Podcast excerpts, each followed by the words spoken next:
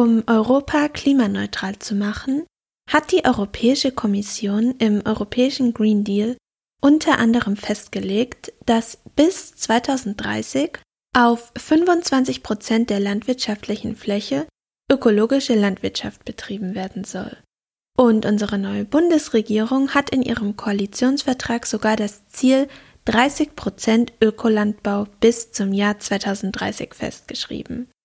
Aber ist das ein realistisches Ziel? Querfeld ein Podcast. Wir reden über die Landwirtschaft der Zukunft.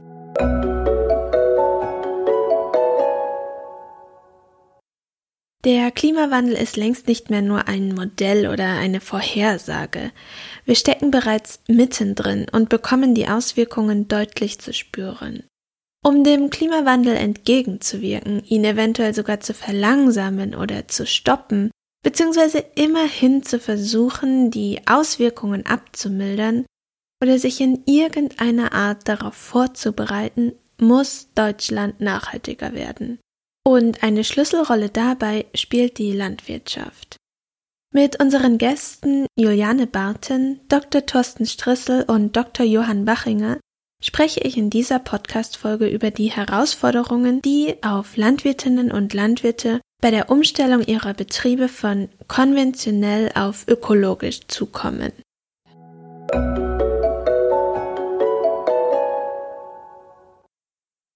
Guten Morgen. Ich freue mich sehr, dass ihr heute bei uns seid. Das ist die erste Episode mit so vielen Gästen sozusagen. Ja, wir fangen immer damit an, deshalb fangen wir auch heute damit an, dass sich jeder einfach einmal kurz vorstellt. Fange ich vielleicht an, ja? Ja.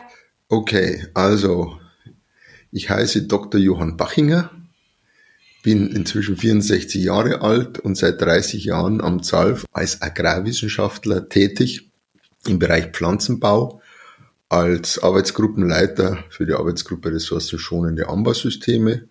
Dabei bildet vor allem der, die Forschung zu Leguminosen in Fruchtfolgen äh, einen ziemlichen Schwerpunkt. Aber nicht nur im ökologischen, sondern auch im konventionellen Landbau arbeiten wir in dem Bereich inzwischen. Und ich beschäftige mich seit meinem Studium schwerpunktmäßig mit Ökolandbau. Mhm. Juliane, du hattest auch deine Hand gleich gehoben. ja, ähm, genau. Mein Name ist Juliane Baden. Ich habe Landwirtschaft gelernt und studiert, äh, abgeschlossen mit einem Master of Science als erste des Jahrgangs. Also als erste als erster Jahrgang, die das machen durften dann und äh, arbeite seit dem seit 2009 als landwirtschaftliche Unternehmensberaterin äh, direkt mit Betrieben zusammen, ähm, schwerpunktmäßig betriebswirtschaftliche Beratung und Fördermittelberatung, äh, wo gerade bei den bei diesen beiden Themen natürlich der ökologische Landbau dann auch äh, eine große Rolle spielt, wo, wo das Thema eigentlich als erstes meiner Meinung nach immer präsent ist äh, und der erste Ansatz kommt. Ja, im Winterhalbjahr unterrichte ich immer noch angehende Landwirtschaftsmeister, ähm, also auch mit Schwerpunkt BWL, Unternehmensführung, Vermarktung, Marketing, ähm, das macht auch immer wieder Spaß, da die Leute zu sehen, die dann irgendwann die Betriebe leiten werden, dann äh, perspektivisch auch. Das glaube ich, ja. ja, und Thorsten. Ja, mein Name ist Thorsten Strissel. Ich äh, arbeite beim Gemüsering in Stuttgart äh, seit 2010, habe dort zunächst den Bereich Qualitätsmanagement verantwortet, inklusive der Warenkontrollen, der Zertifizierungen, 2017 kam dann ein neues Aufgabengebiet mit dazu, das ich inzwischen überwiegend begleite. Das ist der Bereich der Nachhaltigkeit. Ähm, der Gemüsering Stuttgart hat sich 2017 als erstes Unternehmen aus der Obst- und Gemüsebranche äh, nach dem Standard ZNU nachhaltiger Wirtschaften zertifizieren lassen, um hier das Engagement, das seit Jahren gelebt wird, ähm, auch mal nach außen mit darstellen zu können. Ähm, von der Ausbildung her habe ich an der TU in Weinstefan Gartenbauwissenschaften studiert ähm, und habe im Anschluss an der TU in Wien äh, promoviert im Bereich Biochemie. Da ging es um Resistenzinduktionen, äh, wie kann man die messen und ja, Themenfelder, die auch im biologischen Anbau äh, von großer Bedeutung sind. Und ja, inzwischen ähm, geht es eben auch darum, eine Verknüpfung Johann, du hast es angesprochen gehabt, zwischen dem biologischen und dem klassischen konventionellen Anbau äh, zu erzielen. Ähm, wir werden mehr und mehr mit der Herausforderung konfrontiert sein, dass auch im klassischen konventionellen Anbau äh, Maßnahmen verloren gehen und die dann durch Techniken aus dem ökologischen Anbau kompensiert werden müssen. Unsere Frage ist ja heute, ist es realistisch, dass bis 2030 ein Drittel der Betriebe bio sind? Und welche Herausforderungen kommen einfach auf Betriebe zu, die diese Umstellung von konventionell auf biologisch angehen? Und um sozusagen einfach mal den Status quo zu beschreiben, vielleicht auch aus der jeweiligen Sicht von euch. Ihr seid alle in anderen Branchen, ihr habt andere ähm, Kontakte, Betriebe oder Partner, mit denen ihr arbeitet. Deshalb würde ich einfach gerne mal von jedem wissen, wie ist so die aktuelle Situation, wie nehmt ihr das so wahr? Und vielleicht starten wir mit Hans, mit der wissenschaftlichen Sicht. Vielleicht kannst du uns zum Beispiel sagen, wie viele Prozent der Betriebe in Deutschland aktuell Ökobetriebe sind und ob du auch einfach das Gefühl hast, dass die Nachfrage steigt. Also auch in deiner wissenschaftlichen Arbeit nimmst du es so wahr, dass es immer, ja, immer wichtiger und immer nachgefragter vielleicht ist. Also sicherlich im wissenschaftlichen Bereich äh, ist der Ökolandbau in den letzten, naja, sag jetzt mal 20 Jahren deutlich mehr äh, wahrgenommen worden und auch dazu gearbeitet worden. Dennoch könnte es noch mehr sein und äh, wird sicherlich auch noch mehr werden. Und ja, ganz kurz zu den Zahlen. Äh, nach dem Bund ökologischer Lebensmittelwirtschaft gab es 2020 in Deutschland insgesamt 35.500 Biobetriebe. Das sind rund 13,4 Prozent aller Landwirtschaftsbetriebe. Dabei wurde eine Ackerfläche von 1,7 Millionen Hektar ökologisch bewirtschaftet, was ein Anteil von 10,8 an der gesamten landwirtschaftlichen Nutzfläche entspricht, also bis zu den von unserem Landwirtschaftsminister angepeilten 25 Prozent sind wir noch ein Stück weg. Oder 30, weil ja sogar nicht, die, die, die EU wollte 25 Prozent. Also die Europäische Kommission will mit ihrer Farm-to-Fork-Strategie in den nächsten zehn Jahren 25 Prozent äh, der landwirtschaftlichen Nutzfläche, also bis 2030, das sind nur noch acht Jahre, äh, in ökologischer Bewirtschaftung sehen. Und dann vielleicht noch kurz zu den Bio-Lebensmitteln insgesamt im deutschen Lebensmitteleinzelhandel. Also der Bioanteil im Lebensmittelmarkt äh, erhöhte sich in 2021 auf 6,8 Prozent. Und dann war ja noch die Frage, äh, steigt die Nachfrage? Also im wissenschaftlichen Bereich ja, aber im aktuell natürlich in den Läden nicht. Es sind also schon einige Bioläden oder auch Biohandelsketten wirklich in große Probleme gekommen wegen dem Rückgang. Also es ist so, dass die Umsätze im Biofachhandel im ersten Quartal 2022 um 13,4 Prozent im Vergleich zum Vorjahreszeitraum nach dem Bundesverband Naturkost Naturwaren zurückgegangen sind. Und das sind natürlich, ja, schon drastische Einschnitte, das muss man sich einfach klar machen. Das können dann die Ökonomen in der Runde dann vielleicht eher noch mal ein bisschen äh, betrachten. Und Interessant ist aber, dass nach dem Agrarinformationsdienst äh, die Lebensmittel aus ökologischer Landwirtschaft im ersten Halbjahr 22 um 5,2 Prozent im Vergleich zu 8 Prozent im konventionellen zugenommen haben. Also die Steigerung war im Ökolandbau nicht so hoch. Dennoch die Leute bedingt durch unsere äh, ja vor allem Explosion der Energiepreise äh, und die aktuelle Inflationsrate von über sieben Prozent sparen natürlich gerade bei Lebensmitteln auch, weil bei Energie ist es nicht so leicht. Wer will immer nur kalt duschen, ja, oder mit einem dicken Pullover in der kalten Wohnung sitzen. Wird uns zwar im Winter sicherlich einiges in der Richtung noch äh, in, im wahrsten Sinne des Wortes ins Haus stehen. Und ja, dass natürlich dann gerade da äh, so mancher an dem Regal für Bioprodukte vorbeigeht und lieber die billigen äh, No-Name-Produkte nebenan äh, aus dem Regal greift, ist verständlich, ist aber gerade für die geplante Mehrumstellung auf Ökolandbau zurzeit natürlich ein ja, großer ökonomischer Hinderungsgrund, der sicherlich nicht so schnell weniger werden wird bei den prognostizierten Inflationsraten. Ja, das wird wahrscheinlich erst sich wieder verbessern, wenn die Situation in der Ukraine und die ganzen daran hängenden Probleme reduziert werden, oder?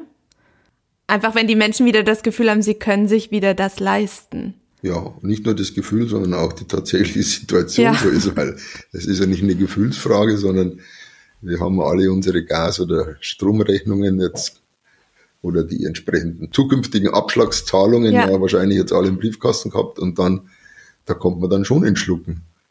Und äh, da kann ich mir gut vorstellen, dass etwas geringer verdiente Leute da richtig böse ökonomische Probleme äh, ins Haus geflattert bekommen haben. Ja, auf jeden Fall. Ähm, Thorsten, ich habe gelesen, ich hoffe, das ist korrekt. Wenn nicht, berichtige mich bitte wieder.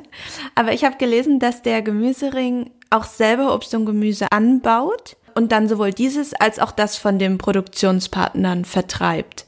Korrekt? Das ist richtig, ja. Sehr gut. Wie, wie empfindest du denn die Situation? Also zum Beispiel, vielleicht, damit wir von dir auch eine Zahl haben, wie hoch ist der Anteil der Bio-Lebensmittel bei euch im Sortiment? Und ja, wie, wie nehmt ihr diese ganze Entwicklung wahr? Also bei uns ist es so, dass wir schon die letzten Jahre eine deutliche Steigerung bei Bio verzeichnen konnten. Ähm, Bio hatte 2018 bei uns einen Anteil von äh, etwas über 11 Prozent ähm, am Umsatz. Äh, wir lagen im letzten Jahr bei knapp über 17 Prozent. Und das zeigt für mich auch so ein bisschen das Potenzial von Bio auf. Äh, wenn wir 20 Jahre zurückdenken, hatte die Frau Kühners damals mal den Wunsch geäußert, äh, dass 20 Prozent Bioware ähm, vermarktet werden. Ähm, damals hatten wir, glaube ich, einen Flächenanteil von etwas über 3, 3,2 Prozent. Ähm, heute sind wir bei etwas über 10 Prozent der Fläche. Ähm, das zeigt, welches Potenzial sich über 20 Jahre aufbaut ähm, und ähm, sich jetzt auch in der Vermarktung bei uns mit niederschlägt, indem es äh, entsprechend eine etwas stärkere Nachfrage gibt. Ähm, was zu erkennen ist, äh, ist, dass äh, aktuell der Discount-Bereich wieder deutlich stärker die Nachfrage im Bio-Bereich kennzeichnet. Ähm, das ist die Preissensibilität, ähm, die gerade eben schon angesprochen war, ähm, die sich hier bemerkbar macht. Es führt aber auch dazu, dass das Sortiment an Produkten eher etwas kleiner ist, äh, in dem die große Nachfrage da ist. Es sind eben die Massenartikel äh, wie Zwiebeln, Karotten, Kartoffeln, Äpfel, wo das sehr gut äh, auch im Discount-Bereich immer äh, abgesetzt werden kann. Kleinere Spezialitäten, da wird es sicherlich schwieriger werden äh, für die Betriebe, die, die diese Produkte im Anbau haben, das entsprechend ähm, auch in der Vermarktung erfolgreich platzieren zu können. Das wird die Herausforderung für uns sein. Das geht durch langjährige Partnerschaften äh, mit unseren Kunden im Lebensmitteleinzelhandel, wo man auf diese Punkte gezielt hinarbeiten kann. Es macht es aber auch den Betrieben nicht einfacher umzustellen, weil Umstellungsware im Obst- und Gemüsebereich findet sich eigentlich nicht. Die Umstellung der Betriebe erfolgt im Bereich von Getreidekulturen, ähm, wo auch Umstellungsware entsprechend vermarktet werden kann.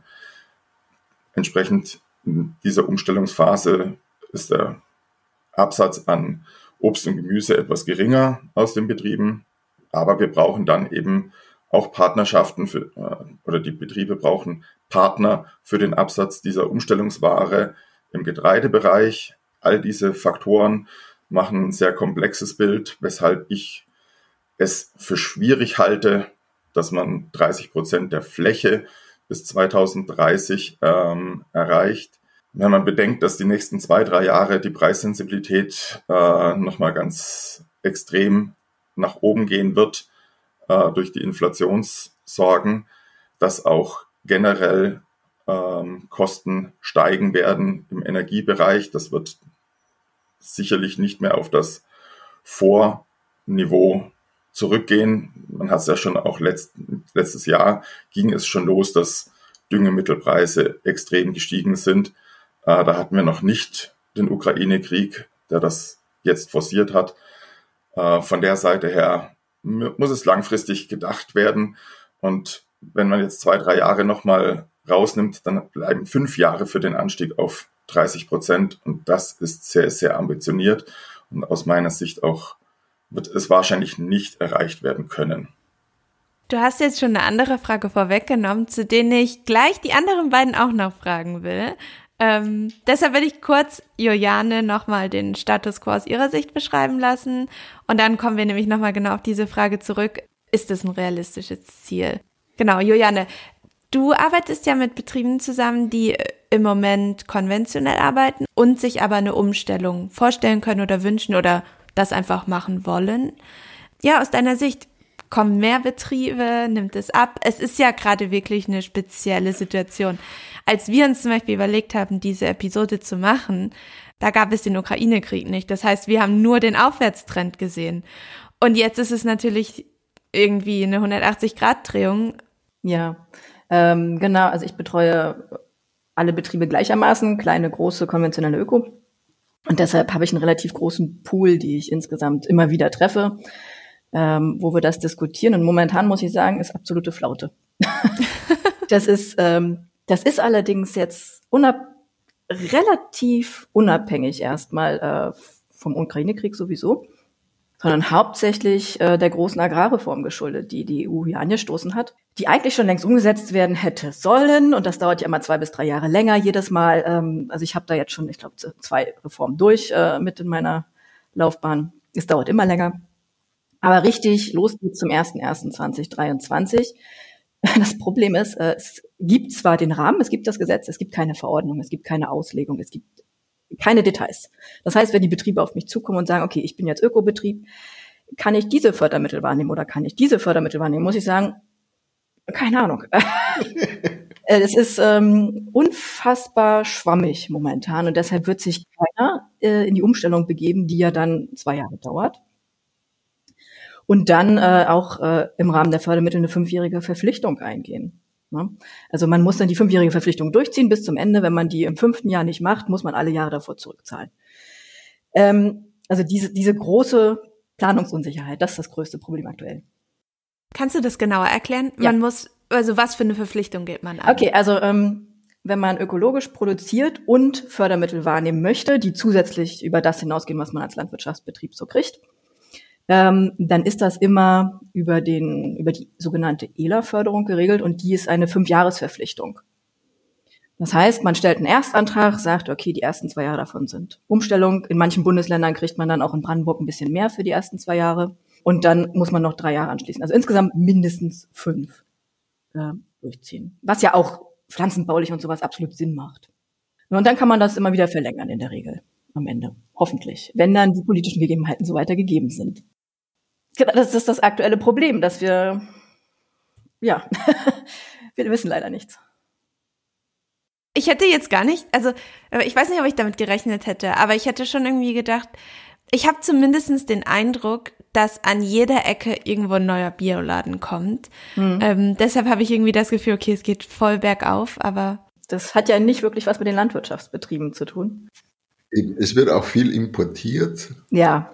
Und äh, ja, deswegen kann man da keine 1 zu 1 Beziehung machen, das ist klar.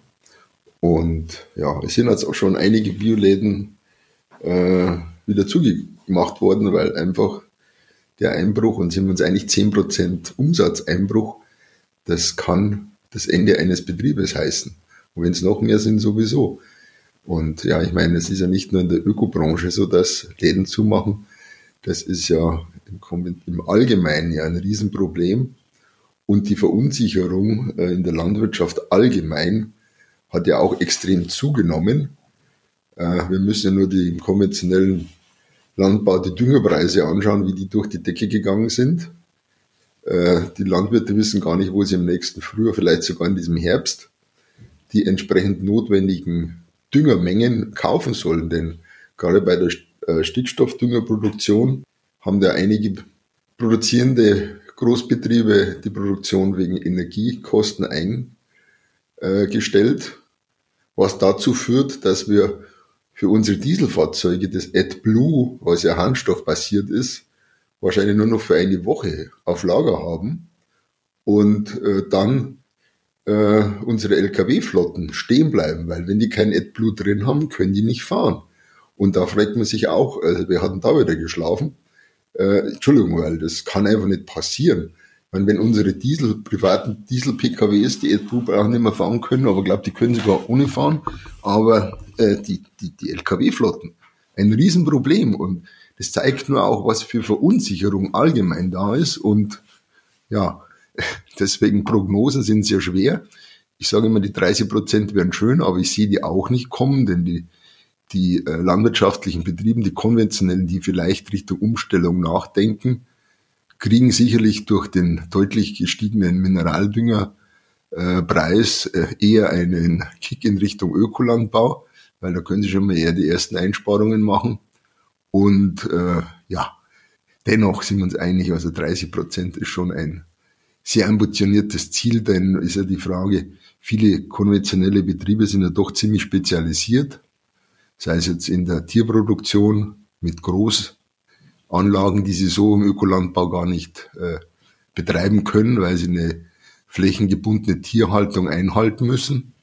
Und die reinen Marktfruchtbetriebe, ja, den könnt ihr schon noch äh, Ideen äußern, wie sie ihre Fruchtfolgen aufweiten können und dennoch Geld verdienen. Aber da ist natürlich, äh, ja, Landwirt ist im Allgemeinen konservativ, was ja nicht negativ ist, sondern eher positiv ist und die Innovativeren, die sagen dann eher, sie gehen mal Richtung Ökolandbau oder überlegen das, aber die sind unter Umständen dann anschließend auch wieder weg. Also äh, ja, da Prognosen zurzeit abzugeben, ist fast unmöglich. Juliane, ich frage dich gleich nach deiner Prognose. Kurz zum Verständnis ähm, für die Laien unter uns. Was ist denn ein Marktfruchtbetrieb? Ein Marktfruchtbetrieb ist einer, der keine Tiere hält, außer seinem Hund vielleicht, ja. Äh. Okay, alles klar, danke dir. Ähm, genau, jetzt haben die beiden Männer in der Runde schon die Frage beantwortet ähm, ob Sie sich vorstellen können, dass es tatsächlich realistisch ist, dass bis 2030 ein Drittel der Betriebe biologische Landwirtschaft betreiben. Juliane, was sagst du? Und da ihr ja die Frage alle schon beantwortet habt jetzt dann, würde ich dann gerne noch anschließen, was ihr denn äh, für realistischer haltet, also wenn ihr eine Schätzung da abgeben wollt. Ja, ähm, 30 Prozent der Betriebe. Ähm, ich muss da immer eine Differenz ziehen zwischen Betriebe und Fläche. Ne? Das ist ja auch nicht das Gleiche. Äh, Gerade bei uns in unseren Strukturen hier in Brandenburg sind das ja große Flächen pro Betrieb in der Regel, die dann betroffen sind. Ähm, und in den alten Bundesländern eher kleinere Strukturen. Ähm, also für Brandenburg habe ich eine Statistik von 2020, äh, wo wir 15 Prozent der Betriebe äh, ökologisch hatten und 13, irgendwas Prozent der Fläche. Ähm, und wenn man sich die Jahre davor ansieht, die Entwicklung, die ist entweder leicht steigend oder auch stagnierend. Das ist dann wieder eine politische Frage, eine Fördermittelfrage meistens. Ähm, genau, deshalb äh, nein, 30 Prozent in acht Jahren sehe ich als überhaupt nicht realistisch an. Ähm, da müsste ein, ein sehr großer Anreiz gesetzt werden, um das plötzlich explodieren zu lassen. Und äh, das ist ja nicht. Also die äh, Reform der Agrarpolitik auf EU-Ebene ist durch. Ähm, da wird jetzt nicht mehr dran gedreht in den nächsten Jahren. Äh, wir fangen jetzt, wie gesagt, nächstes Jahr mit dem Fünfjahreszeitraum an, wo das dann läuft. Und dann wird das dann irgendwann nochmal überlegt, ob man was ändert. Also das, nö. Selbst wenn jetzt Deutschland entscheidet, ähm, da noch irgendwas hinter zu füttern äh, finanziell, dann muss das schon um einiges größer sein. Was, was könnte denn so ein Anreiz sein? Für einen landwirtschaftlichen Betrieb? Also sind, ist es wirklich rein finanziell? Ähm, ja, das ist das Erste immer. Auf jeden Fall. Ähm, Weil es ist ja immer die Frage, wenn ich auf ökologisch umstelle, was habe ich an weniger Ertrag? Was kriege ich dafür? Äh, für welchen Preis kann ich das äh, verkaufen am Markt? Was aktuell auch eine Frage ist, ähm, weil ich habe von einigen Ökobetrieben inzwischen gehört, die auf Dinkel und Sonnenblumen beispielsweise sitzen und es nicht loswerden, weil die verarbeitenden Betriebe nicht die Kapazitäten haben. Äh, die haben einen Kontrakt, der kann aber vom Landhandel teilweise gar nicht erfüllt werden. Ähm, und die sich jetzt schon überlegen, dann verkaufe ich es halt konventionell. Dieses Jahr sind die Preise super. also das ist ein bisschen makaber gerade. Also deshalb die Signale sind in die komplett falsche Richtung. Zwischenfrage. Wenn ich jetzt Sonnenblumenkerne im Supermarkt kaufe, könnte es sein, dass ich Bio kaufe, obwohl ich gar nicht Bio kaufe? Ja, ich denke schon. Warum nicht? Kann überall sein. Zumindest einen gewissen Anteil, der nicht sehr groß sein wird. Weil zurück geht ja immer, ne? Also ähm, vom Zertifizierungsniveau weniger geht immer. Okay, ist das, ist das gang und gäbe? Also machen das, wird das häufig gemacht? Ich denke nicht, noch nicht. Im großen Stil läuft das noch nicht. Wir haben auch bei Obst und Gemüse äh, im Karottenbereich äh, Phasen, wo so viel Karotten zur Verfügung stehen, dass das äh, nicht über den klassischen Bio-Absatzmarkt vermarktet werden kann. Und speziell, wenn dann auch Flächen benötigt werden wieder für die Folgebewirtschaftung, ähm, die Karotte unbedingt aus dem Boden muss, dann wird die auch mal irgendwo konventionell mitvermarktet. Das ist gang und gäbe. Ähm, und das ist eben auch der Punkt, ähm, wenn ich alles umstellen lasse. Die Verbraucher fragen bestimmte Produkte im Biobereich gerne nach. Aber sobald es in den höherpreisigen Bereich geht, wird es immer weniger. Ähm, also werden die Produkte in großen Mengen auch produziert, die in den Produktionskosten niedriger liegen. Und da wird es uns immer wieder passieren, dass dann der Absatz nicht nur als Bioartikel am Ende des Tages äh, erfolgen kann. Ob das Getreide ist, ob das Sonnenblumen sind, ob das auch Milch ist, wenn man den Bereich komplett wechselt. Die Situation haben wir an verschiedenen Stellen. Das war mir definitiv nicht bewusst. ähm, ja, Hans? Ja, nur ganz kurz, du hast es ja schon erwähnt, dass selbst die Milch äh, teilweise jetzt konventionell vermarktet wird, die aber biologisch produziert worden ist, weil der konventionelle Milchpreis ziemlich hochgegangen ist und in manchen Bereichen oder Gegenden der konventionelle und der Öko-Milchpreis sich nicht mehr so groß unterscheiden. Und wenn dann Milch, Ökomilch von der entsprechenden Molkerei nicht in der Menge aufgenommen werden kann, dann bleibt dem Landwirt auch gar nichts anderes übrig. Und glücklicherweise kann er damit jetzt auch noch Geld verdienen. Also das wird sicher. Aber das ist irgendwie, das zeigt einfach das Problem, dass äh, Produktion auf dem Betrieb das eine und die Vermarktung einfach die andere Seite ist und äh, nur den Landwirt mit finanziellen und, äh, Fördermaßnahmen zu unterstützen, reicht einfach bei weitem nicht. Es muss einfach die Vermarktung mit äh, unterstützt werden und sicherlich auch staatlich äh, gefördert werden. Wie dann das im Einzelnen abläuft, ja. Und dann eben, äh, wie ja schon gesagt worden ist von Juliane, äh, dann muss ich halt auch verlässliche Förderinstrumente, die einfach sind, aber dann auch wirken, implementieren und nicht wieder so, ja, wo selbst der Berater, der äh, die Landwirte beraten soll, nicht weiß, wie jetzt die entsprechenden Förderrichtlinien anzuwenden sind. Aber das ist mal wieder wahrscheinlich hauptsächlich ein deutsches Problem. Ich bin so dankbar, dass ich diesmal nicht diejenige bin, die das gesagt hat. Das, das muss einfach mal gesagt werden, weil es ist teilweise nur noch grotesk, was in Deutschland läuft, ja. Genau, äh, ich will das nicht nur auf Fördermittel abstellen. Das klingt immer so negativ, ne? Also wenn Landwirte sagen, wir brauchen mehr Geld, ähm, äh, das sagen Landwirte ja immer. Ähm, das wollen wir doch alle. Jeder will mehr Geld. Genau, nee, ähm, was ich aus der Praxis berichten kann, klar, wenn wir jetzt an diese, an diese Marktproblematik kommen, ist das was anderes. Äh, aber ich habe äh, einen Kollegen beispielsweise in Sachsen-Anhalt, der, der hat, ähm, der macht ausschließlich Ökoberatung, also in laufenden Betrieben auch. Und in seinem Einflussbereich ist der Anteil der Ökoproduktion höher. Also äh, der ist wirklich intensiv äh, mit den Betrieben zugange, schon seit Jahrzehnten, also schon seit den 90ern und ist da intensiv tätig. Also auch das äh, ist ein Einflussfaktor. Wenn man natürlich immer einen verlässlichen Ansprechpartner da hat, den man dann bei jedem kleinen Problem fragen kann, wenn die Ökokontrolle kommt, die ja auch zunehmend komplizierter wird. Welche Unterlagen muss ich bereithalten? Äh, welche Sachen muss ich vorbereiten? Was muss ich dokumentieren? Äh, dann ist das super wichtig. Also der geht auch richtig zu den Betrieben hin und bereitet die Ökokontrollen vor was mit dem zunehmenden äh, Fachkräftemangel bei uns natürlich äh, auch nachher nicht mehr schaffbar ist. Ne? Aber das ist, das nehmen die äh, Betriebe dankbar an, sowas. Ja, und es ist auch wichtig, dass man die landwirtschaftlichen Betriebe in dem Bereich unterstützt durch Beratung, durch Vereinfachung der, der Richtlinien. Und äh, denn ich habe mir beim Vortrag vor Landwirten den Joke gemacht, weil ich sage immer, wenn am Anfang die Leute lachen, dann haben sie mehr Sauerstoff äh, im Blut und können dann auch besser denken. Und das war, habe ich gesagt, ja, wissen Sie vielleicht, worin sich unsere berufliche Tätigkeit hier als Landwirt und ich als Wissenschaftler sehr ähneln. War natürlich schweigen, klar, habe ich nicht anders Wort gesagt, dass wir die meiste Zeit mit Antragschreiben verbringen. Dann hatte ich meinen großen Lacher und ja, hat aber auch gezeigt, dass das wirklich auch das gleiche Problem ist, ja. Also ich als Wissenschaftler, ich bin hauptsächlich mit Antragschreiben und Berichte schreiben, wenn dann äh, aber nicht mehr mit Forschung beschäftigt. Naja, nicht ganz so, aber trotzdem. Und den Landwirten geht's eben auch so. Was die inzwischen für einen Papierkrieg an, an der Backe haben, das ist, ja, was das Geld kostet, das ist der Wahnsinn. Zeit.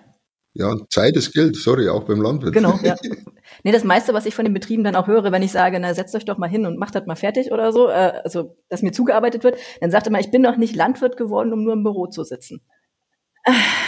Das ist immer noch das Selbstbild der Landwirtschaft, ne? Ja, ist was dran. Aber ich habe auch ähm, einen Bericht über äh, die Situation zum Beispiel in Krankenhäusern oder bei Ärzten ähm, gehört. Da scheint das Problem ja das gleiche zu sein, dass sie mittlerweile so viel Papierkram haben. Also scheinbar nimmt das irgendwie überall überhand.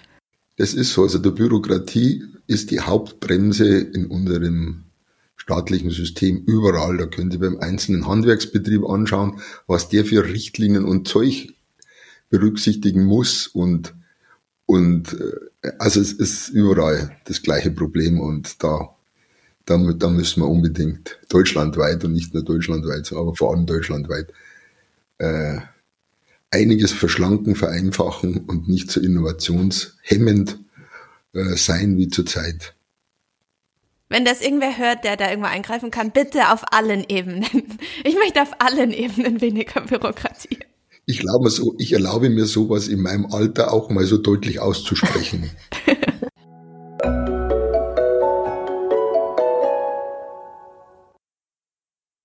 ähm, ich frage mich so ein bisschen, wenn wir diese Episode, ich sag mal, vor, vor einem halben Jahr reicht, glaube ich, nicht mehr, aber Ende des letzten Jahres vielleicht aufgenommen hätten, wo wir ähm, keinen Ukraine-Krieg hatten, ob die Antwort vielleicht anders ausgesehen hätte. Also ob ihr es realistischer gefunden hättet, dass wir zu diesem ein Drittel Ziel kommen.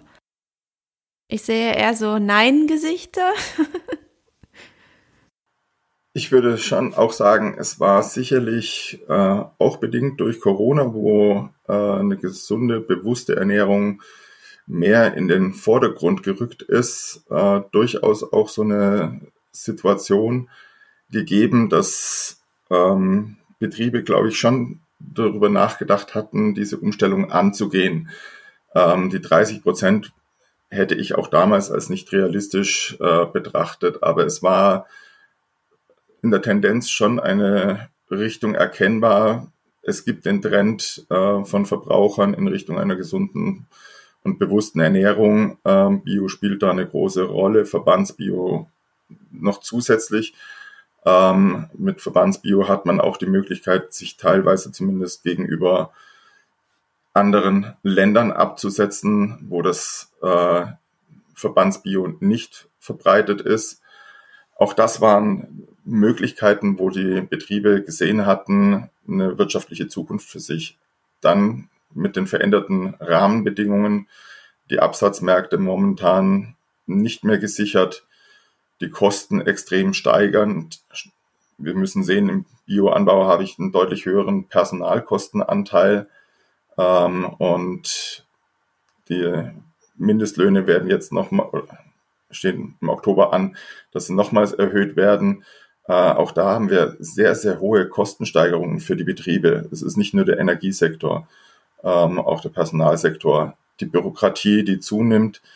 Teilweise wartet man Wochen darauf, einen Zertifizierungstermin zu bekommen, äh, weil auch die Zertifizierungsstellen inzwischen überlastet sind an, viel, äh, an vielen Stellen. Und äh, dieses Zusammenspiel macht es sicherlich in Summe nicht leichter, sich für eine Umstellung zu bewegen. Ähm, sicherlich wäre das letztes Jahr noch leichter gewesen oder waren viele mit dem Gedanken auch schwanger gegangen, äh, den Betrieb umzustellen. Ähm, meist passiert es oder oft passiert es ja auch dann, wenn die nächste Generation übernimmt, dann bereitet man noch Dinge vor. Ähm, aktuell ist das deutlich weniger zu sehen und nicht nur in Deutschland, das ist auch international festzustellen. Ähm, Israel beispielsweise hat eine rückläufige Produktion an Biokarotten, weil es einfach durch die Transportkosten, durch die Kosten vor Ort dort wirtschaftlich nicht mehr interessant ist. Äh, die Nachfrage nach Verbandsbio äh, in Deutschland ähm, im Lebensmitteleinzelhandel nicht von allen umgesetzt werden kann. Und in diesem Punkt äh, ist ein Markt radikal. Wenn etwas keinen Absatz findet, äh, dann findet auch der, die Umstellung der Betriebe nicht statt, beziehungsweise kehren sie auch dem Bioanbau wieder den Rücken. Äh, ich habe eine Verständnisfrage. Was genau bedeutet Verbandsbio? Verbandsbio, das sind eben im Wesentlichen in Deutschland Demeter, Bioland, Naturland, GER, wo zusätzliche Vorgaben für die Betriebe bestehen, ähm, im Gegensatz zu dem EU-Bio-Siegel. Und ähm, das wird dann am Ende des Tages höher von manchen Verbrauchern höher wertgeschätzt. Ähm, an vielen Stellen macht es auch Sinn. Es sind gute Ansätze da von Kreislaufwirtschaftsgedanken und ähnlichem. Aber ein klassischer Obst- und Gemüsebauer hat eben keine Viehhaltung. Und wie kann ich dann einen Betrieb dahingehend umstellen, eine Düngekreislaufwirtschaft mit eigenen äh, Viehmist zu praktizieren? Ja, ähm, genau, da bei den Verbandsbio und äh, versus EU-Öko-Zertifizierung wollte ich auch nochmal einsteigen. Also wenn wir gerade von 30 Prozent der Betriebe sprechen, dann heißt es ja, dass eine große Fläche äh, bewirtschaftet werden muss unter Ökorichtlinien. Und ich glaube ehrlich gesagt nicht, dass Verbandsbio bei uns, nennt mich pessimistisch, äh, so viel Marktkapazität hat. Das heißt, wir müssten dann auf EU-Ökozertifizierung gehen. Ähm, und dann haben wir ja wieder die anderen EU-Mitgliedstaaten, gerade wenn man Richtung Osteuropa guckt, die dann da viel günstiger produzieren können. Und dann haben wir wieder einen gemeinsamen EU-Markt, ähm, wo wir dann als ähm, ja, entsprechendes Land mit hohen Arbeitskosten und so weiter ähm, nicht so wirklich mithalten können. Ähm, und das interessiert ja am Ende nicht. Da ist dann das EU-Siegel drauf, das EU-Öko-Zertifizierungssiegel und ähm, das sieht der Verbraucher ja nicht, von wo das kommt dann. Also das sehe ich da das größte Problem, wenn wir so ein großes Wachstum haben. Ähm, genau, und mit dem Kreislaufwirtschaft ist ja alles ähm, gut, aber andererseits wollen wir ja nicht so viel Tierproduktion haben ne, in Deutschland. Also, ähm, wir brauchen eigentlich den Wirtschaftsdünger, dann gerade im Öko-Bereich, weil wir da nicht wirklich viele andere Alternativen haben. Klar könnte man sich wahnsinnig teuren ökozertifizierten Dünger kaufen. Also es ist, es ist wirtschaftlich überhaupt nicht äh, darstellbar. Ähm, was bisher von einigen Betrieben noch gemacht worden ist, ist äh, sind Gärreste auszubringen. Also Gärreste aus bestimmten Ursprüngen waren äh, zulässig ähm, in der Ökoproduktion. Ähm, also gerade nur Pflanzeninhalte. Und die werden jetzt aber gerade mit den steigenden Düngepreisen auch von konventionellen Betrieben nachgefragt. ähm, Genau, also das war auch schon absehbar vor einem halben Jahr, also vor Ende letzten Jahres. Also die, das ist jetzt nicht neu, nur weil wir jetzt äh, in der Ukraine äh, einen Krieg haben, ist das äh, nicht jetzt plötzlich eine andere Entwicklung. Also als Laie muss ich jetzt einfach mal einwerfen, das klingt alles nach einem riesen Kuddelmuddel. Ja, ist es. Es ist ja nicht nur ein Faktor, ne? Es sind immer mehrere. ja, ja, ja, Hans. Ja, und äh, es ist ja nicht nur die Frage der des Düngerzukaufs oder der eigenen Düngerproduktion, sondern ich muss meine Fruchtfolgen umstellen, entsprechend Leguminose mit anbauen. Dann habe ich auch die Stickstoffversorgung auf dem Acker. Äh, das funktioniert mal schlecht, mal recht gut. Das kommt darauf an, welche Kulturen dass ich anbaue. Und äh, da ist es natürlich in Zukunft auch das Problem für Marktfruchtbetriebe, wenn die jetzt ein Drittel ihrer Fläche mit Futterleguminosen zum Beispiel bestellen sollen, um den Stickstoff für den Rest der Fruchtfolge zu produzieren und das aber nicht vermarkten können, weil wir keine Rindermast mehr oder, oder, oder keine Milchviehproduktion mehr in den Bereichen haben, äh, dann wird es für die schwieriger. Aber wir haben da ein Projekt eben, wo wir jetzt aus zum Beispiel Luzerne äh, Blattmasse und Stängel trennen, Blattmasse für Proteinfutter, das wunderbar den importierten Soja ersetzen kann. Also da müssen wir insgesamt auch in der Landwirtschaft, auch im konventionellen Lernen, neu zu denken und vor allem lernen, im Anbausystem zu denken. Das ist das, was gerade im konventionellen zu wenig ist. Die gucken immer die Einzelkultur an, die berücksichtigen nicht beim Vorfruchteffekt irgendeiner anderen Kultur.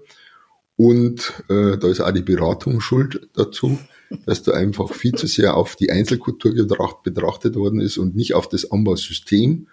Und wenn wir Richtung Ökolandbau uns entwickeln wollen, müssen wir in Anbausystemen und im Produktionssystem denken, lernen.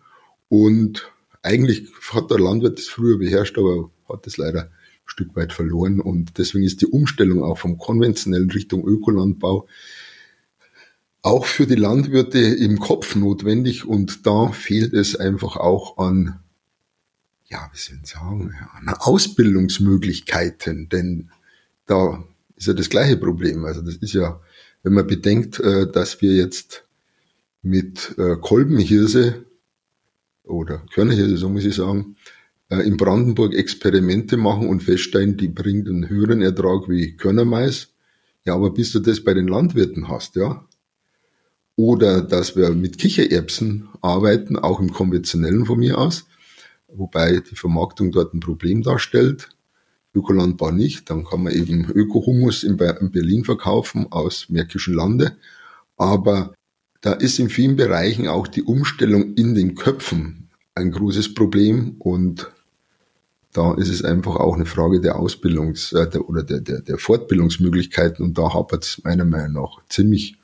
Und wenn ich die Agrarstudenten anschaue, die unsere Universitäten verlassen, äh, ist es da auch nicht besser geworden die letzten Jahre. Sorry jetzt, Schluss. Ja, da kann ich nur zustimmen. Mir hat neulich mal einer äh, berichtet, dass in der Gesellenprüfung äh, sich in den letzten 40 Jahren, nachdem er seine Gesellenprüfung gemacht hatte und er jetzt den Gesellen wieder begleitet hatte, sich quasi nichts verändert hatte äh, im Fragenkatalog, in der Herangehensweise. Ähm, da ist sehr viel Zeit verloren gegangen. Ich möchte aber trotzdem eine Lanze brechen für die Landwirte. Ähm, die haben inzwischen durchaus erkannt, dass es eben nicht mehr nur in dem System äh, einer mineralischen Düngung ähm, und entsprechenden Versorgung des Bodens äh, praktiziert werden kann. Ähm, Im Bereich Getreideanbau äh, ist es sicherlich schon deutlich weiter als im Bereich Gemüseanbau, aber der Faktor einer regenerativen Landwirtschaft ähm, nimmt extrem zu.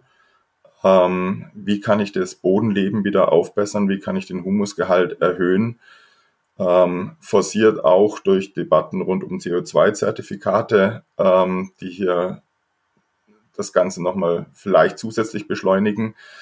Ähm, aber es ist auch erkannt worden, dass die Böden heute eine andere Resilienz brauchen in Richtung Dürrefaktoren ähm, oder auch Starkregenereignissen ähm, und dass nur der Boden als Substrat gesehen wird, dass ich entsprechend aufdünge.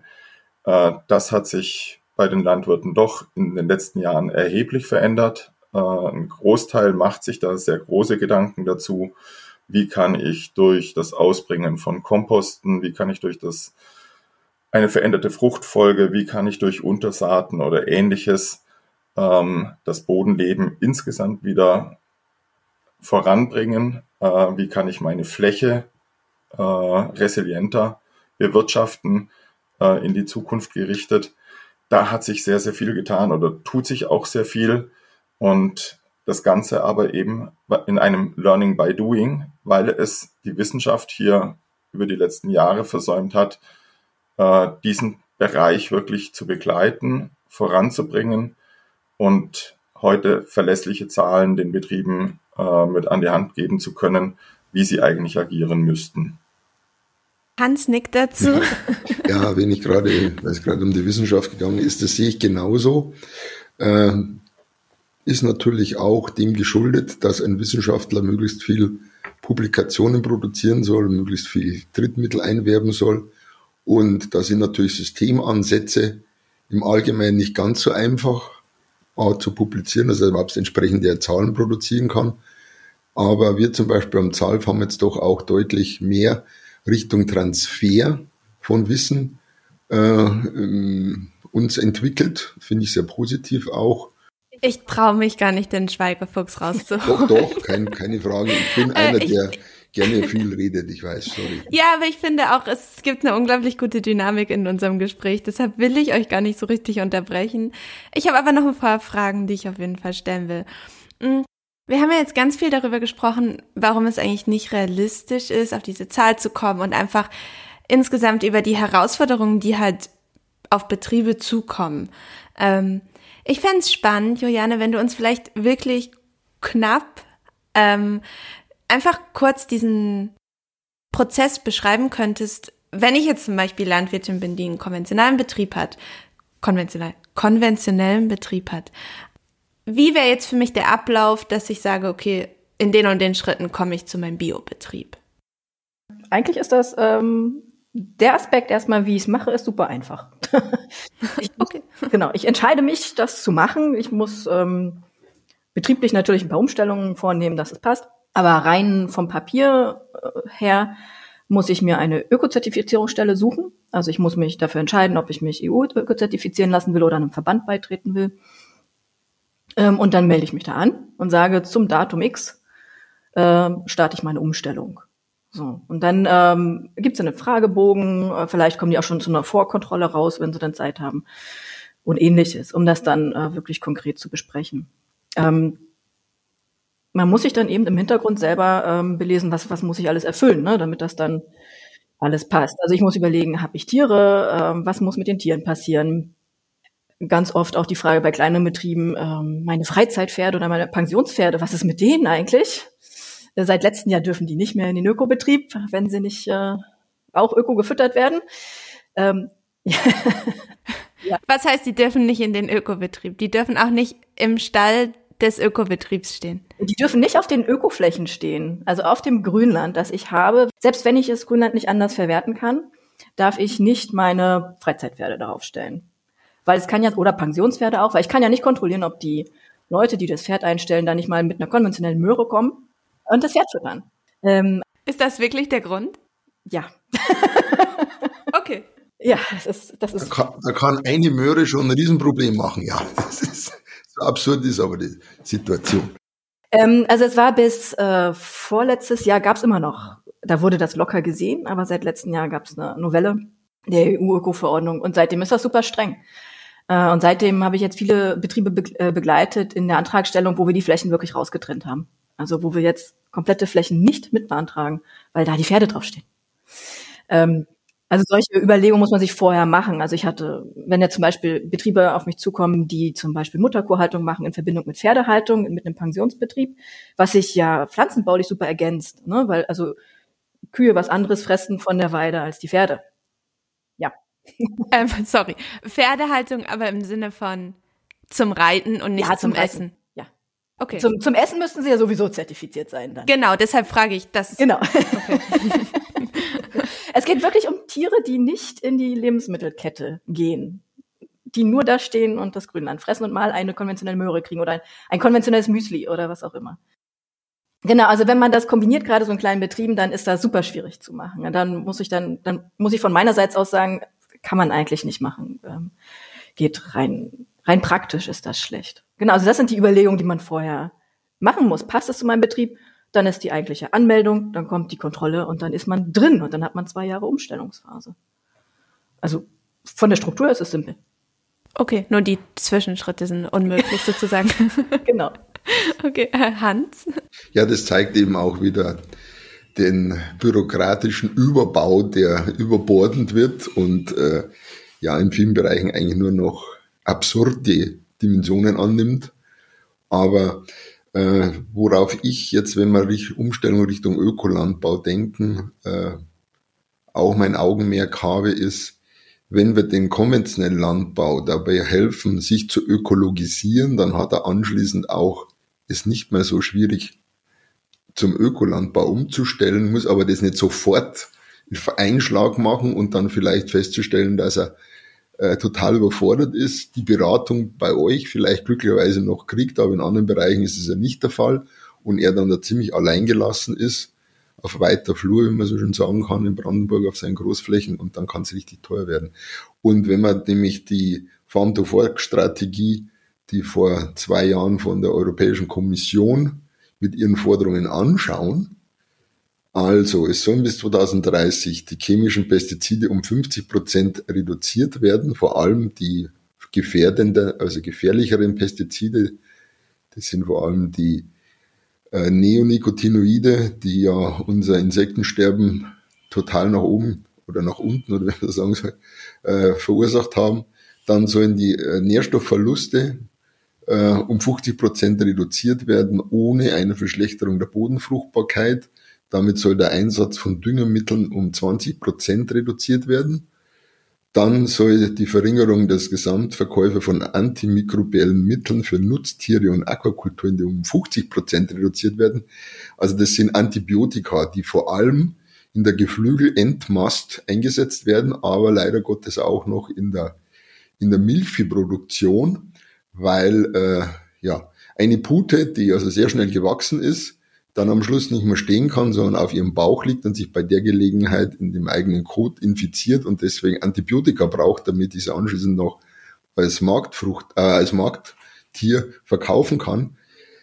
Da wird es natürlich, da wird es echt schwierig werden, wenn das, wenn das bis 2030 realisiert werden soll im konventionellen Landbau.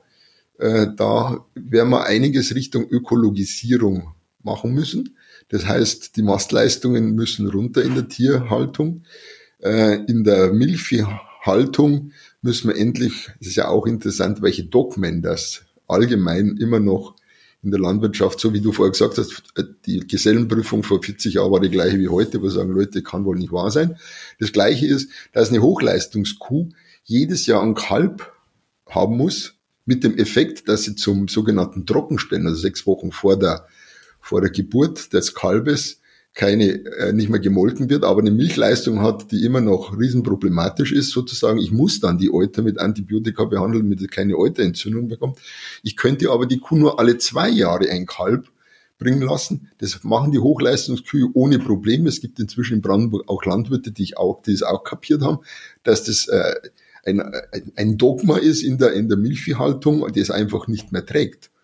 Und selbst so Sachen müssen wir, was banale Dinge sind, da gibt es im Ackerbau genauso viele banale Dinge, die einfach äh, als Transfer in die Praxis rein müssen. Aber da muss die Wissenschaft eben auch mitziehen und mitarbeiten. Und da sehe ich gerade auch in der, ja, in der ganzen Tierfütterungswissenschaft Riesenprobleme da. Es hat keiner bisher in, in Europa oder in Deutschland zu Hirse gearbeitet, wo sagen Leute, äh, die gibt's auch schon länger. Aber nur Schluss jetzt, ja. Vielleicht ist jetzt jemand motiviert, an Hirse zu arbeiten, wenn er den Podcast hört.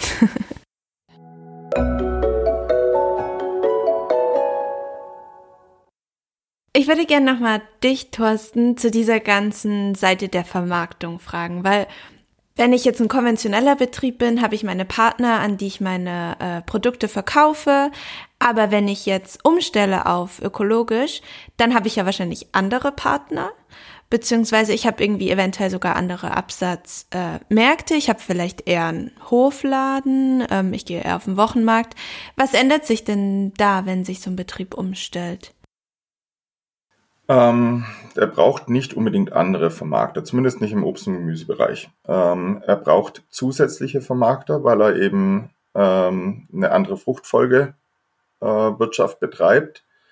Ähm, er muss definitiv äh, Abnehmer finden für Getreide, für Leguminosen, die in Zwischenfruchtkulturen äh, da sind. Das kann der Vermarkter von Obst und Gemüse nicht immer mit leisten, ähm, wenn der entsprechende Absatz in anderen Bereichen äh, sichergestellt ist, beispielsweise Richtung Tierfutter und anderem, dann kann man die Leute dazu bewegen. Ähm, ansonsten ist es unsere Aufgabe und da werden wir aber auch gefordert, äh, handelsseitig, eigentlich Bio auf Bioproduktion umzustellen. Ähm, der Wunsch im Handel ist definitiv gegeben, äh, die Bioprodukte zu haben. Und äh, wir versuchen dann eben in gemeinsamen Absprachen, und das sind langjährige Lieferbeziehungen, die wir haben, extrem vorteilhaft, äh, dass eben Produzenten gesucht werden.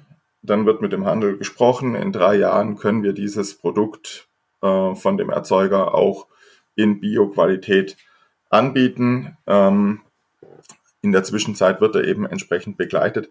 Das ist alles möglich. Ähm, das große Problem ist, ähm, werden wir den Absatz der Produkte am Ende des Tages äh, haben.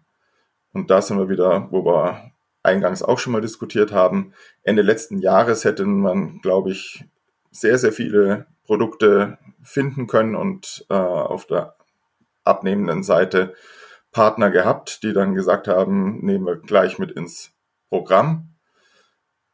Wie die Reise in den nächsten zwei bis drei Jahren aussehen wird, ähm, bleibt abzuwarten und ist schwierig. Was aber wichtig ist, dass man Leute hat, wie die Juliane, wie den Johann, die mit ihrer Begeisterung die Leute mitnehmen, die für etwas einstehen, ähm, die die Verknüpfung schaffen zwischen konventionellen und ökologisch wirtschaftenden Betrieben, die Ideen einbringen, über die heute keiner nachgedacht hat. Ähm, und wenn das wieder, und da toi toi toi, man darf sich wieder treffen, man darf wieder gemeinsam irgendwo auf Veranstaltungen diskutieren. Und wenn das wiederbelebt wird, dann schaffen wir diese Ökologisierung der konventionellen Landwirtschaft in den unterschiedlichsten Bereichen, weil es diesen Austausch Biolandwirtschaft und konventionelle Landwirtschaft mehr und mehr geben wird. Ähm, wenn die Politik ihren Willen tatsächlich unterstreicht und erstmal alle eigenen Landesflächen in Bioflächen umwandelt, dann habe ich viel Druck rausgenommen und ich habe ein großes Potenzial an Flächen, die überhaupt in Pachtverfahren äh, den Betrieben dann auch zur Verfügung stehen. Auch da haben wir ja noch große Lücken, wenn man sich anschaut, wie werden die Landesflächen äh, bewirtschaftet. Es gibt auch noch äh, Staatsunternehmen, ähm, die nach wie vor konventionell Produkte produzieren, keine Umstellung auf ein Ökobier ähm, vornehmen, ähm, obwohl es eigentlich die Strategie eines Bundeslandes ist, den Ökoanbau zu forcieren. Es gibt so viele Felder, wo wir aktiv werden können und auch müssen, wenn wir diesen Weg äh, angehen wollen. Und äh, wichtig ist es, dass es Leute gibt, die es vorleben und die dann mit Engagement und mit Begeisterung dieses Wissen an die nächsten Betriebe im Umfeld weitergeben und die diese Vernetzung von Ackerbau, Viehwirtschaft, Gemüseanbau, Obstanbau weiter ausdehnen. Ähm, ein Wirtschaften für sich ist das eine, aber ein Wirtschaften in Systemen, ähm, das macht das Ganze zukunftsfähig und wenn man an ökologische Betriebe denkt, die eine Kreislaufwirtschaft im eigenen Betrieb haben, so muss man vielleicht auch über Systeme nachdenken, wie kriege ich so eine Kreislaufwirtschaft über verschiedenste äh, Betriebe miteinander kombiniert. Ich finde, das klingt sehr positiv und wenn du jetzt ähm, für die Vermarkter sozusagen sprichst, dann ist euch auch durchaus bewusst, dass mehr Bio kommt und dass auch mehr Bio gewollt ist. Gehe ich jetzt mal davon aus, so habe ich es jetzt verstanden. Ja. Genau. Ähm, wo siehst du denn auch vielleicht Möglichkeiten von eurer Seite, dass ihr das, dass ihr vielleicht dazu beitragen könnt, dass das gepusht wird? Ähm, da ist die Vermarktungsseite etwas schwierig äh, als der richtige Ansprechpartner. Da müsste man wirklich an den Lebensmitteleinzelhandel herangehen. Mhm. Äh, Obst und Gemüse, wie viele Marken kennt jeder hier? Ähm, es sind Handelsmarken mit denen wir agieren. Ähm, wenn aber ein Handelsunternehmen sagt, für uns ist es wichtig, Bio zu forcieren ähm, und generell einfach den Platz schafft, der teuer ist äh, in den Filialen, aber den Platz schafft für die Bioprodukte und sich vielleicht auch einmal äh, bei dem einen oder anderen Produkt traut, äh, nur noch auf Bio zu setzen, dann sind das Wege, die das Ganze wieder äh, voranbringen. Und wer hat vor zehn Jahren an Hafermilch im Supermarkt gedacht? Und wie viel Platz nimmt das heute im Regal mit ein? Und so gibt es verschiedenste Entwicklungen und auf dieser Art und Weise, ähm, wenn es entsprechend platziert wird, wenn es dem Verbraucher am Ende des Tages vernünftig präsentiert wird, mit dem gleichen, mit der gleichen Wertschätzung präsentiert wird, die eben diesen neuen Produkten als entgegengebracht wird, dann wird auch die Nachfrage nach den Bioprodukten da sein. Einfach aus Zeitdruck würde ich jetzt vielleicht ein paar Fragen überspringen und schon mal zu unseren Abschlussfragen kommen. Außer es gibt vielleicht was, was ihr jetzt unbedingt noch ergänzen wollt, wo ihr das Gefühl hattet, das konntet, konntet ihr jetzt noch nicht loswerden. Ja, ich würde gerne auf die Frage, inwieweit der Ökolandbau natürlich äh, Naturschutz und Klimawandel und ähnliche äh, ja, Sachen äh, begünstigt und deswegen die Umstellung Richtung Ökolandbau auch aus naturwissenschaftlicher Sicht sinnvoll wäre. Es ist auf jeden Fall so, dass wir einen deutlichen Steigerung des Humusgehalts bei ökologischer Bewirtschaftung haben, hauptsächlich durch die Futterleguminosen, Grasgemenge, äh, sprich Luzerne, Gras und Rocklee, äh, dass wir die Stickstoffversorgung durch die Luftstickstoffbindung der Leguminosen äh, in den Betrieb reinbringen, damit den Stickstoff, äh, Mineralstickstoffeinsatz reduzieren können. Ja, eine Luzerne ist in der Lage, bis zu 350 Kilogramm Stickstoff pro Hektar im Jahr zu fixieren. Und wenn wir bedenken, dass ein guter Ertrag vom Weizen maximal 180 Kilogramm N im konventionellen braucht, äh, ist da durchaus wenn wir Richtung äh, Farm-to-Fork-Strategie denken, vieles machbar. Dann ist die Durchwurzelbarkeit gerade durch die Tiefwurzler der Futterleguminosen äh, verbessert, weil der Unterboden damit aufgeschlossen wird, gerade im Sandboden in Brandenburg ganz wichtig. Damit die Wasserversorgung deutlich besser ist, die Infiltrationsleistung besser ist, geringere Erosion äh, auf den Äckern stattfindet äh, natürlich bei voller Bodenbedeckung von Futterleguminosenbeständen ist es eben auch keine Problematik in der Richtung. Andererseits äh, sind auch bei Untersuchungen, Auswertungen von Studien die Artenzahlen von Acker, Wildkräutern im ökologisch bewirtschafteten Flächen im Durchschnitt um 95 Prozent höher als im konventionellen. Und wenn wir den Ackerinnenbereich anschauen, äh, um bis zu 300 Prozent. Und die Biomasse der Regenwurmpopulation war im Allgemeinen 94 Prozent höher. Also wir machen was für die Ökologie, wenn wir auf ökologischen Landbau umstellen. Wobei eben der Weg dorthin auch sein kann, dass man eben, wie die Farm-to-Fork-Strategie es verlangt, eigentlich auch den konventionellen Landbau ökologischer gestalten.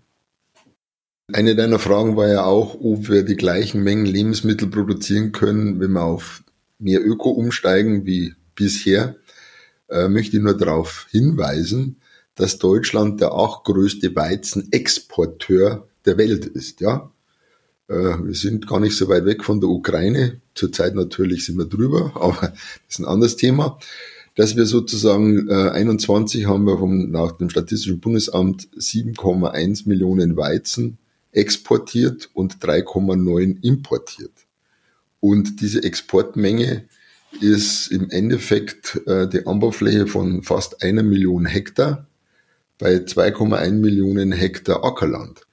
Und das ist eben die Frage, ob die deutsche Landwirtschaft für den Export produzieren muss. Das war das, was den Schweineproduzenten böse auf die Füße gefallen ist durch die afrikanische Schweinepest.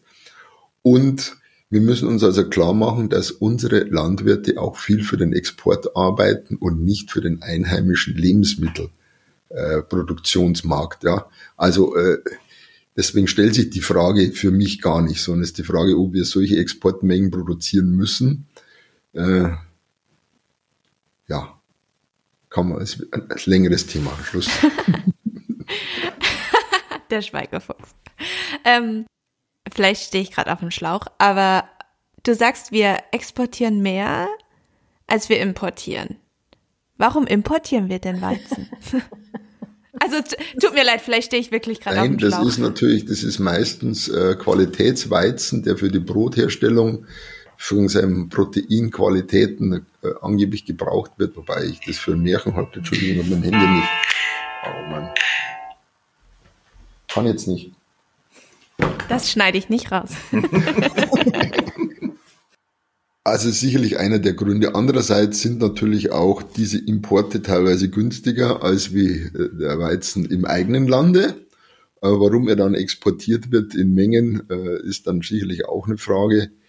Ich bin in diesem Bereich nicht drin. Ich bin Pflanzenbauer und nicht Agrarökonom oder in dem Fall wäre es sogar noch drüber. Äh, ja, Richtung. Das ist ja Makroökonomie dann. Genau, Makroökonomie. Aber es ist auf jeden Fall komisch und ich, das muss man sich einfach mal klar machen, dass wir 50 Prozent fast unseres Weizens, der bei uns verbraucht wird, den exportieren wir. Und dann frage ich mich schon, äh, ob wir dann diese hohen Erträge, die im konventionellen durch entsprechende Stickstoffdünger und Pflanzenschutzmittel, was alles reduziert werden soll, werden wir nicht mehr erreichen. Ist aber auch für unsere Ernährung in Deutschland überhaupt nicht das Problem. Also auch Umstellung zum Ökolandbau. Wir, wir könnten genug Lebensmittel dadurch produzieren. Vielleicht nicht so viel billiges Schweinefleisch, weil wir nicht so viel Soja importieren würden, weil der Ökosoja aus Brasilien deutlich teurer ist als der konventionelle, wobei der konventionelle inzwischen auch Preise hat, was also für die äh, entsprechenden äh, Tierhaltungsbetriebe ein Riesenproblem darstellt.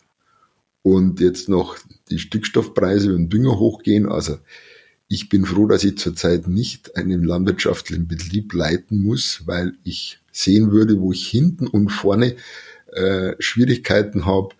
Äh, und da geht es den Landwirten wie den Bäckern nicht wissen, wie wir in Zukunft wirtschaften sollen. Und das wird, ja, ob dann Landwirte, bevor sie Konkurs machen, dann noch auf Ökolandbau umstellen können, wage ich zu bezweifeln, weil die Umstellung kostet auch Geld. Und ja, Schluss. Und im Bereich der Viehwirtschaft muss man ja auch noch sehen, da geht es um die Futtermittel, die der Betrieb reinholt. Die Niederlande machen es oder zeigen es momentan sehr stark. Es geht ja auch noch darum, was passiert mit dem, was am Ende des Tages aus dem Tier wieder herauskommt. Ähm, auch da haben wir Probleme, dass wir das auf diesen Flächen nicht entsprechend ausbringen können. Und äh, die Aufstände in den Niederlanden ähm, wenn wir das so weitertreiben, dann werden wir die Aufstände in der Form vielleicht auch noch in Deutschland haben. Darf ich auch nochmal? Ja, du noch und dann. Okay, ja, ja. ganz kurz. ähm, genau, ich wollte darauf eingehen, was äh, Thorsten gesagt hatte mit diesen ganzen Krisen. Das ist ja wirklich so, ne? Also man rutscht von einem Problem in das nächste. Betrieblich kann man gar nicht so schnell reagieren. Und was jetzt noch ja schon immer daneben läuft, sind ja diese ganzen Änderungen, also verwaltungstechnisch, politisch, wo man sich ja auch drauf einstellen muss und was ja auch immer zeitversetzt wirkt. Also gerade Landwirtschaft, ja klar, man guckt auf die einzelne Frucht, aber man guckt ja auch schon, was man dann im nächsten Jahr anbauen will. Ähm, ob das Sinn macht oder nicht. Also wir haben die Pflanzenschutzverordnung, die regelmäßig überholt wird in einem Tempo, wo ich denke so, hey, hey, hey. Ähm, was in den Betrieben oft gar nicht ankommt. Also wir haben gar nicht die Zeit, das in die Betriebe so schnell reinzubringen. Äh, und da gilt die schon, äh, die neue Version. Ähm, Düngeverordnung, genau das Gleiche. Ähm, äh, wird immer wahnsinniger. Also, dass man auch alles aufschreiben muss. Ne? Also, berechnen ist ja alles gut, dass es passt für den Bedarf. Aber dass man alles aufschreiben muss und was ich gesagt hatte, Landwirte und Büro. Ähm, genau, also, dass man Zeit hat, diese Änderung erstmal umzusetzen im Betrieb und dann auch die Wirkung dieser Umsetzung sieht, bevor die nächste Änderung kommt. Das sehe ich nämlich noch nicht. Und ähm, mit der nächsten ähm, Agrarreform ist es ja so, dass wir ein Fruchtfolgewechsel vorge, ähm, vorgeschrieben kriegen. Außer wahrscheinlich bei Roggen wird es eine Ausnahme geben auf Grenzstandorten. Aber das wird dann wahrscheinlich auch dazu führen, zum Beispiel, dass der Weizen nicht in so großem Umfang angebaut werden kann. Weil gerade auf guten Böden wird ja Weizen nach Weizen teilweise angebaut. das ist dann verboten in Zukunft. Also wird es sowieso einen Trend geben, denke ich, dass wir dann nicht so viel äh, für den Export übrig haben.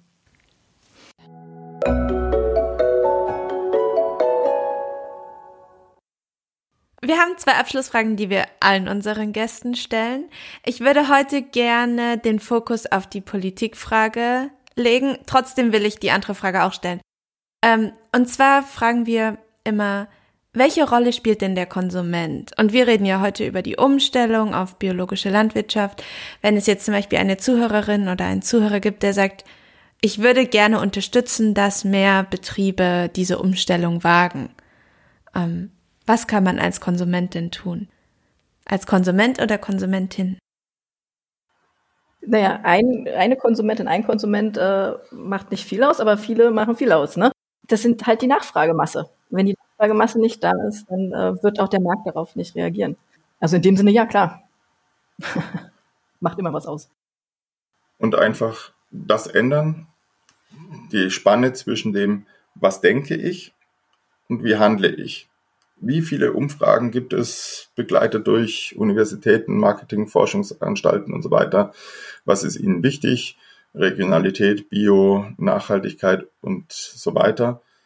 Ähm, wenn man dann äh, vor dem Supermarkt die Leute dazu befragt hat, auch wie viel sie vielleicht bereit sind, mehr dafür auszugeben, und am Ende des Tages äh, den Einkaufswagen anschaut nach dem Einkauf, einfach diese Kluft schließen zwischen dem, was will ich eigentlich und wie handle ich. Wenn das jeder schließen würde, hätten wir deutlich höhere Nachfrage nach den Produkten, ähm, die wir alle so als nachhaltiger, wertvoller, gesünder ansehen. Und äh, ja, in der jetzigen Zeit natürlich und den angespannten Geldbeuteln schwierig. Aber einfach diese zwischen dem Wunsch und dem Handeln, äh, diese Kluft zu schließen, indem ich auch so handle, wie ich es mir wünsche, das wäre es. Dann, wir haben nicht mehr so viel Zeit. Hans muss auch zum Zahnarzt. Was wünscht ihr euch von der Politik?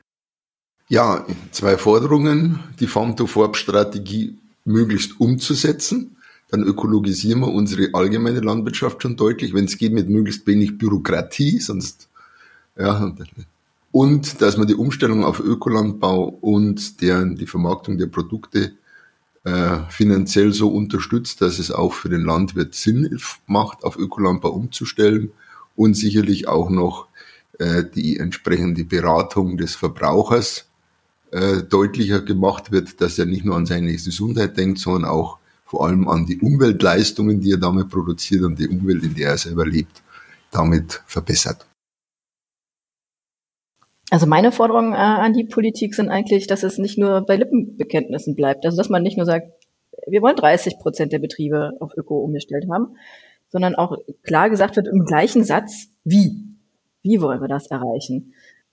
Und dann auch ehrlich bleiben, dass es halt vielleicht schwierig sein könnte oder sowas. Ne? Ähm, und dann eben äh, im gleichen Atemzug den Betrieben auch diese Planungssicherheit zu geben, die nicht nur über hoffentlich bald die nächsten fünf Jahre geht, sondern dann vielleicht auch länger, weil Betriebe werden nicht alle fünf Jahre überlegen, ob sie konventionell oder öko machen. Wenn, dann wollen sie in eine Richtung gehen und nicht gleich wieder ändern. Das wäre eigentlich meine Hauptforderung. Dem kann ich mich für den kurzfristigen Bereich voll anschließen. Und dann hätte ich vielleicht noch eine langfristige Geschichte einfach auch wieder an die heutigen Schüler, Jugendlichen denken und denen wieder etwas von dem alten Wissen äh, vermitteln, denen gesunde Ernährung vermitteln. Ähm, ich finde es immer wieder erschreckend, wenn man äh, sieht, wel welchen Kenntnisstand man speziell in den Städten rund um Landwirtschaft hat und führt die Kinder an das ran, was für ihre Ernährung in Zukunft wesentlich ist. Zeigt ihnen, wie Getreide angebaut wird, zeigt ihnen, wie Kühe gehalten werden oder gehalten werden sollten ähm, und zeigt ihnen auf, wie man sich gesund ernähren kann. Das wäre der langfristige Wunsch. Ich sehe einen Daumen hoch, ich sehe ein Lächeln. Ich glaube, das ist das perfekte Schlusswort. Damit bedanke ich mich ganz, ganz herzlich bei euch. Es hat mir so viel Spaß gemacht. Selten so viel gelacht in einer Aufnahme. Also wirklich nochmal tausend Dank, dass ihr euch heute die Zeit genommen habt. Sehr gerne. Ja, gerne.